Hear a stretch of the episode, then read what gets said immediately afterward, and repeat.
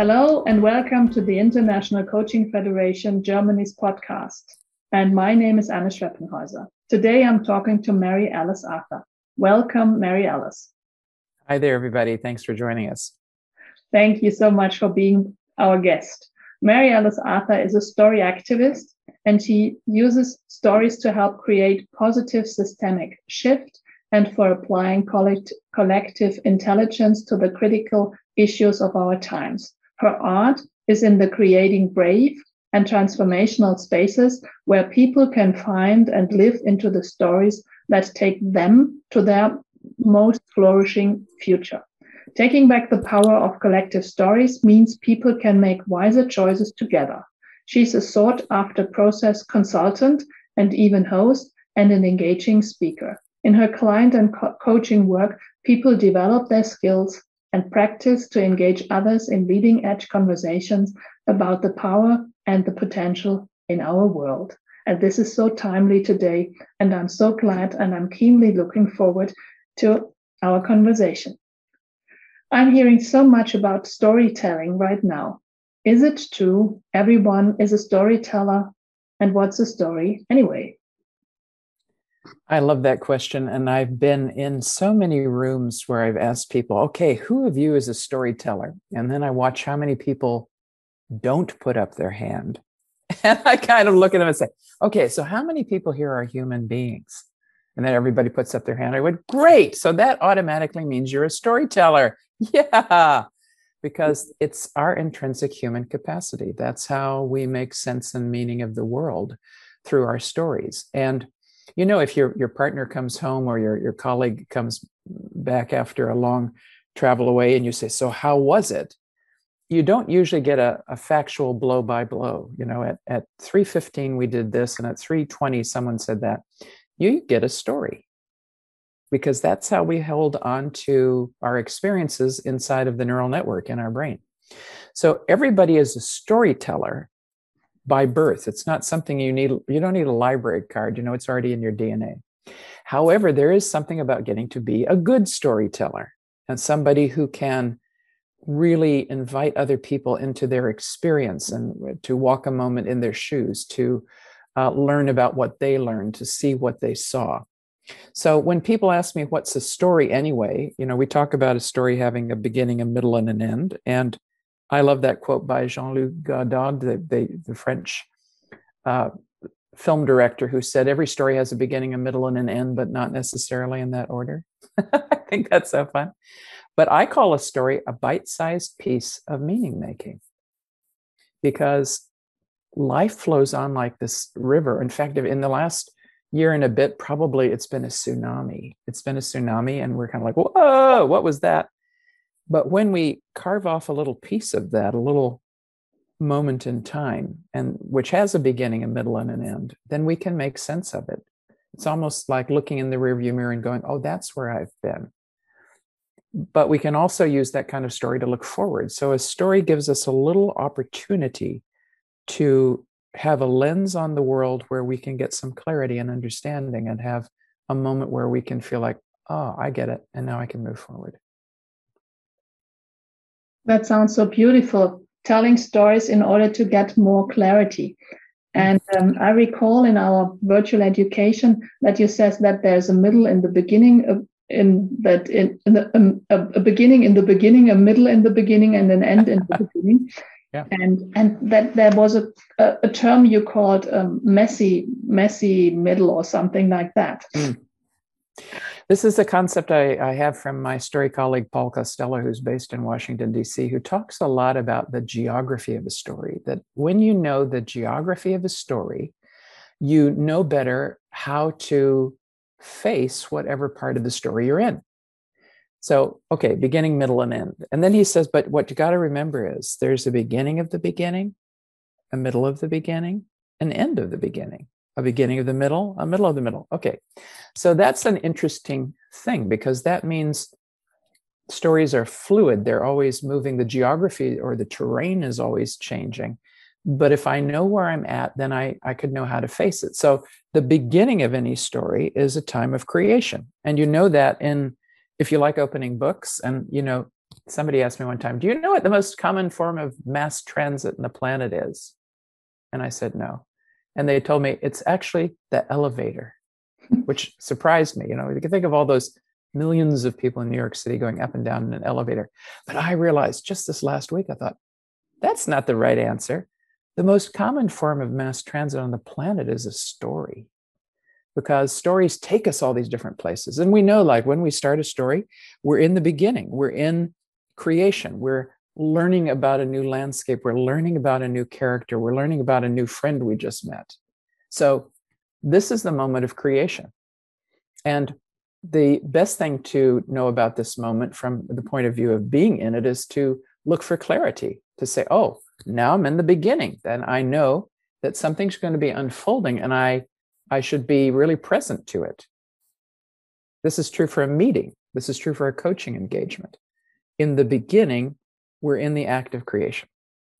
And then somewhere we kind of go, when we're at the end of the beginning and we're at the beginning of the middle, there's this time when you go out, what I call you cross the barriers of the known universe. This is the old medieval map where they used to have that picture of the wind blowing, and or the the the, the wording would say, "Here be dragons." You know, we don't we fell off the edge of the map and we don't know what the, it's foggy. It gets confusing. Suddenly we're in the messy middle. And we know this about the stories we love the most that the middle is the time where there's confusion, there's challenge, there's conflict, there's all the C words are happening. you know, so we love those stories the most because that's the moment in the story when we're saying to ourselves, okay, what's the motivation of the character here? Is this a, a bad guy who really wants to be a good guy? Is this a princess who's going to learn how to save herself? Is this the moment when I'm going to show my true colors? Oh, so the, the middle piece, which is messy and confusing and is wonderful when it's in a book and much harder when it's in your own life. The best thing you can bring to the messy middle is curiosity. Because fear and curiosity can't exist in the same space. Fear is almost like you've been pushed to the corner of the room and you're stuck in the corner. But curiosity is like standing in the middle of the room, and that means you can go any direction. You have the maximum flexibility. So, if I were a coach, one of my things in the middle of a story, if I'm in the messy middle with somebody I'm working with, would be to look for practices to help them to be more curious. What helps me to stay grounded, to find that spark of curiosity in the midst of the mess? And sometimes the most helpful thing you can do is just raise your hand and say, I declare a messy middle, because at least that will make you laugh. And then there's more curiosity, right? And then the end of a story is about completion. That's the C word that happens there. It's about completion. Uh, it's about the ending. It's about things coming to to a point of, of closure. So the best thing you can bring to the end of a story is conscious closure. And in the Western world, we're not all that good at it. If you look at death or if you look at things dropping away, or, you know, in a business setting, I've noticed people who've had projects that they have entirely had their hearts set on, and then the budget changed and the project was whipped away, and their boss said, okay, well, we're not doing that anymore. Let's go over here. And they were they were in grief and but nobody let them feel that grief there wasn't an opportunity for conscious closure so, as a humanity, the more we can practice conscious, conscious closure, the more we free up energy for the new beginning. So, that's why I say it's an interesting thing to be really aware of where you are in the geography of a story because it tells you what you need to do. And the other thing is where conflict comes from in groups is us believing that other people are in the same place of the story we are in and they are not. So, bearing in mind, we all have our own place in the story, and understanding that can help you work out some of the tensions that seem to be between people when they're in the midst of it. Thank you so much for these insights as well um, into groups and into teams. And um, what's the most important story in the world? And I, I was um, invited to say currently, but perhaps you don't like the word currently in that. What's the most important story in the world? It's your own. because your own story shapes how you see the world and how you can be in the world. It is your agency. And by agency, I mean the ability to take action, to do something, to feel like you can make an impact. So we are in the midst of probably even lightly said turbulent times. And that means there's some big narratives crashing into each other. It would be quite easy to feel either helpless or sort of like a piece of driftwood on the ocean, hoping to find the shore eventually. so, the biggest rudder you have is your own story, and that's where you have a point of power.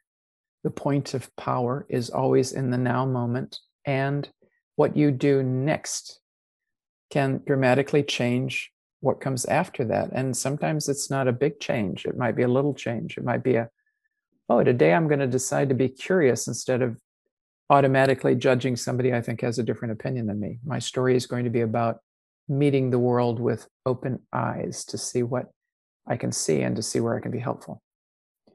That might be a small change in how you decide to narrate your story, or it might be a big change, but the effect is going to be dramatic. So I often say to people, what would happen if each of us decided to be more kind one day a week? And I'm assuming not all of us would choose Tuesday. So, if we all decided to be more kind only one day a week, there would be a massive increase in kindness on the planet. And each of us would be just be doing our own little thing. But that little thing would ripple out to other people's stories.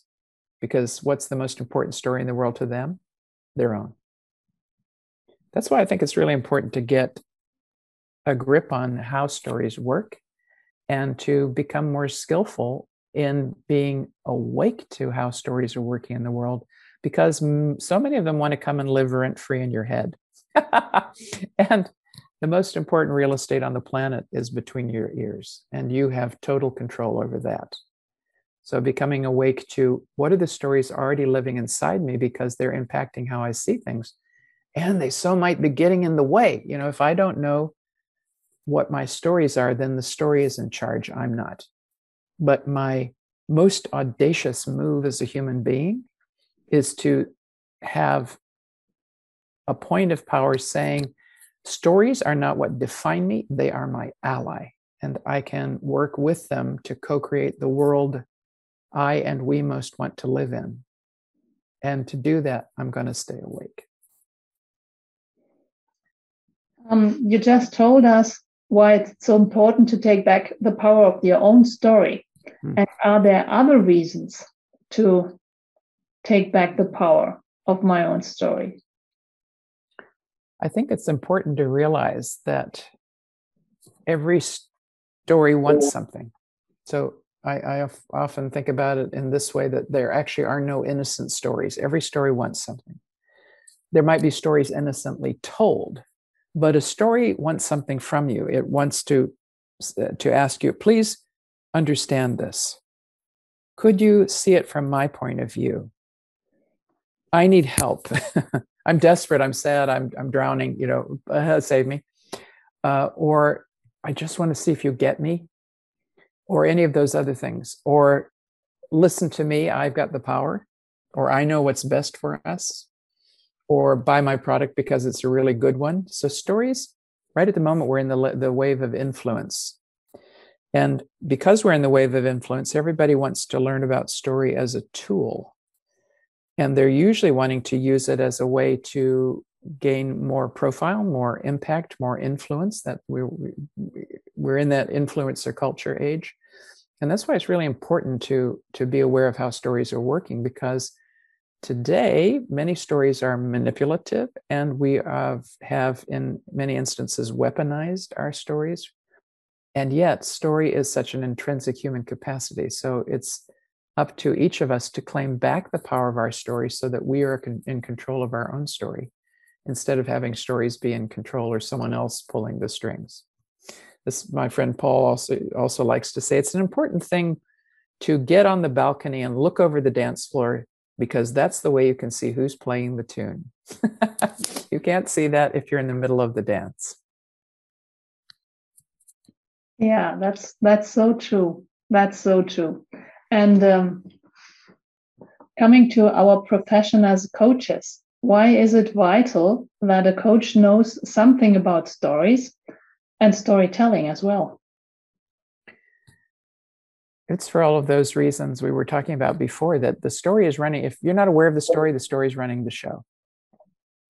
So the story is in the driver's seat as long as it's not known. And we have, we are all a story field. That means an intersection of all the stories we hold about ourselves, others hold about us, our culture, our ethnicity, our whatever society's told us about gender roles and the way those can act, what we what we never talk about, which is the concept of power. What does that mean? So all of those stories are inside of us. And stories can also co opt us. What do I mean by that? They can kind of take us over even if we don't want them. So I spent almost 30 years living in New Zealand. So I'm, I have a New Zealand passport, but I have an American accent because I grew up with it and I was 25 already by the time I went to New Zealand. So kind of, and besides, I like my voice, so I didn't really want to change my accent. But I got consistently asked every day for th- almost 30 years, where are you from? And some people meant that as a way to make a bridge, and some people meant that as a way to to know they were right about their own assumption. So I felt like I was co-opted by the story of an of Americanness, whatever anybody thought it was, even though I'd been living in New Zealand for you know 29 years or 30 years or whatever. I, I, I had that plaintive, can I just be from here? thing going on. So I was co-opted by that story. All of us are co-opted by the story of of our ancestor lineage. We're carrying those stories, even though we might not be aware of them. And we're carrying stories that we created before we had verbal language. So as a child, we make meaning also, but we may not have the verb, the, the, the language around it to say what that is. So what's so important about coaching is the ability to help us to recognize what stories we might be carrying and then to make a choice about them. Is this a story I want to continue carrying with me? or do I put it down now? Or is it um, like an old coat and it needs some modification to get it up to date? you know, how do I work with the power of that and make this story my ally? And I think that's where a coach can be really helpful because, you know, as a human being, it's really difficult to see yourself. It's so much easier to have advice for other people because you can see their surrounding their their their actions more clearly we have that challenge with ourselves that's why coaching is so important because it's another pair of eyes on your reality to help you see it in a different way yeah that makes me think mm, how coaches really could help somebody mm. to to make the decision if the the story is, is going to be carried further or laid down or modified what do you think about that? I'm thinking very much about a friend who was a coach, and she coached executives or people who wanted executive positions. And there was one client she had who got a top level position, much to his surprise, but also her surprise too. she said, Here's my advice to you. In the first week, while you are in this new role, don't give any opinion about anything. Just be in the story that's unfolding and ask only this one question What's working around here? So, the interesting thing to realize is that questions and stories ride with each other, and question stories and metaphors ride with each other too. Stories and metaphors are very closely related, they're cousins. But a powerful question can open the way to a new story. So, he spent the entire week asking only that one question what's working around here? And that question opened the gate to a lot of stories about what was already working inside this organizational structure. But the more important thing is it started another story into life. And the story that came to life was the new guy really is interested in what we think. So it, it started a culture shift. It started a whole new possibility that wasn't there before. And when a coach can really understand how stories work, they could help someone frame what story am I going to carry with me into this new circumstance? Or if I've decided now is my chance to speak up, it's time to, to take more authority, then what stories are stopping me from doing that? And what stories could help me do that? What do I think about authority? Because sometimes people are carrying authority as a bad thing, even if they think they want it, because they've had some story in their past which was um, negative and not helpful. So, how can I get really clear about what what's in my story field and deal with my own story matter? That's what I what I would term it. I deal with my own story matter so that I am clear and able to be present instead of triggered whenever I come to a challenging moment. Because if I'm in a meeting and people get triggered, most often some trigger has pinged into a story that they're carrying and has has triggered that story and they're totally not aware of it. Mm. And if I think my story is not so amazing, maybe I, I think I don't even have one. What should I do? Believe in the power of story.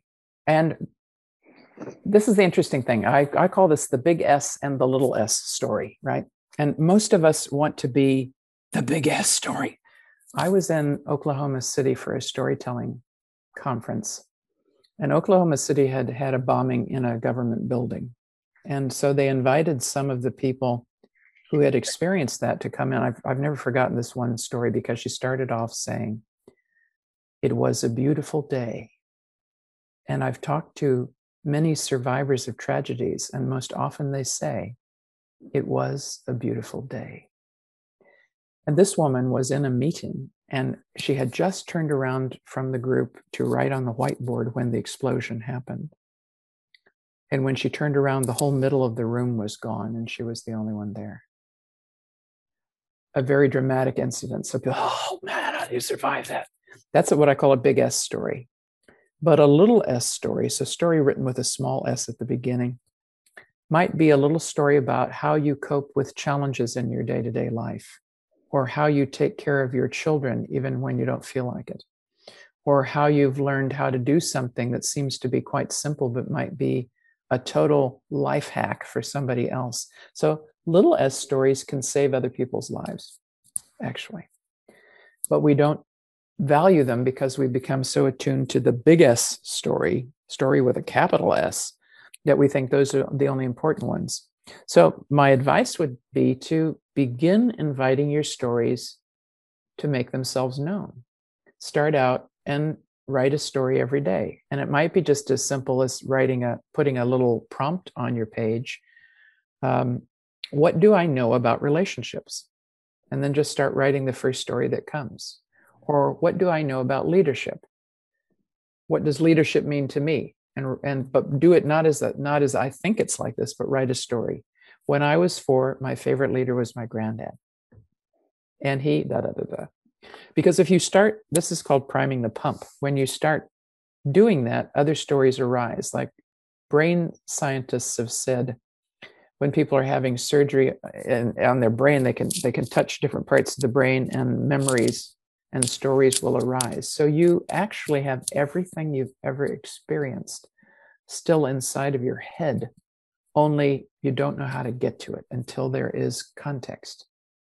Context leads to content, which is why a word prompt or a sentence prompt or someone asking you a question can be a powerful way to find the story that you know and to find the gold of your own lived experience. And everybody has some. That's so beautiful. Thank you. Thank you for this this um, exploration around why why stories are so so important. And um, I have got one last question, probably for this podcast. Why is it so important to make place to share stories, and especially in the times right now where people only meet virtually? This is the fascinating thing about how the human psychology works. You know, when we fall into fear, then we fall into the survival mind.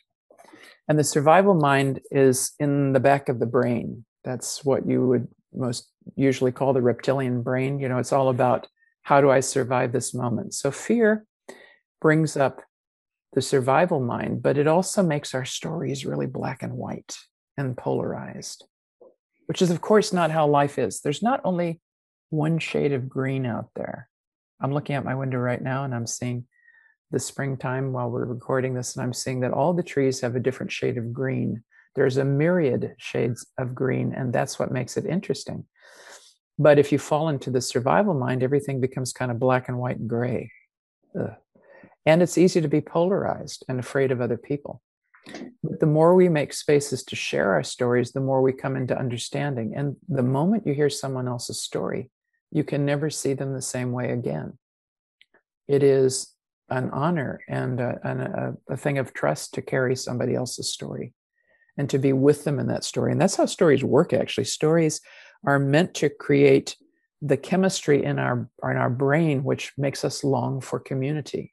Oxytocin is one of the most powerful chemicals on the planet. Oh yeah, and we, when we hear stories that that that grab our attention and compel us, then we want to be in community together. So the more we can share stories that are coming from different places, the more we can learn from each other, the more we could step into being one humanity.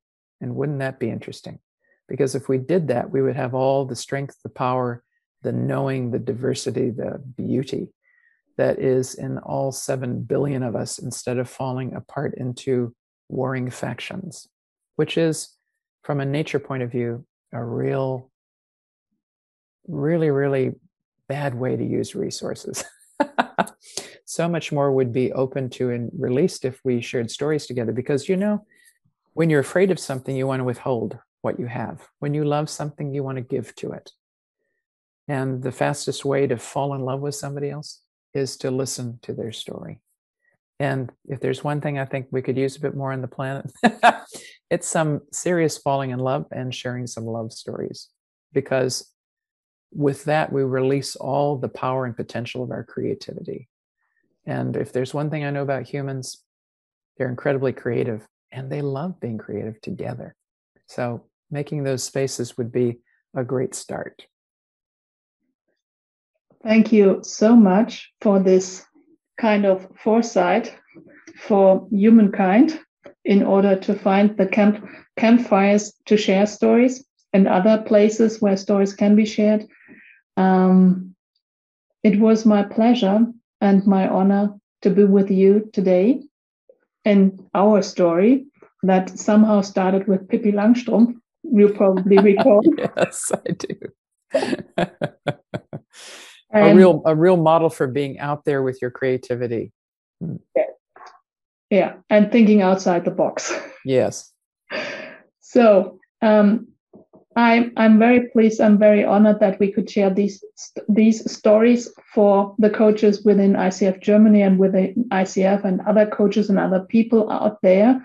And I would like to to to um, remind you to tell love stories as well in order to bring more love into this these places according to you mary alice mm-hmm. and um, thank you so much. And if you want to learn more about mary alice and her work you'll find her in linkedin and on www.getsoaring.com thank you mary alice. Thanks so much for the invitation anna. Lovely speaking with you today. Thank you. Thank you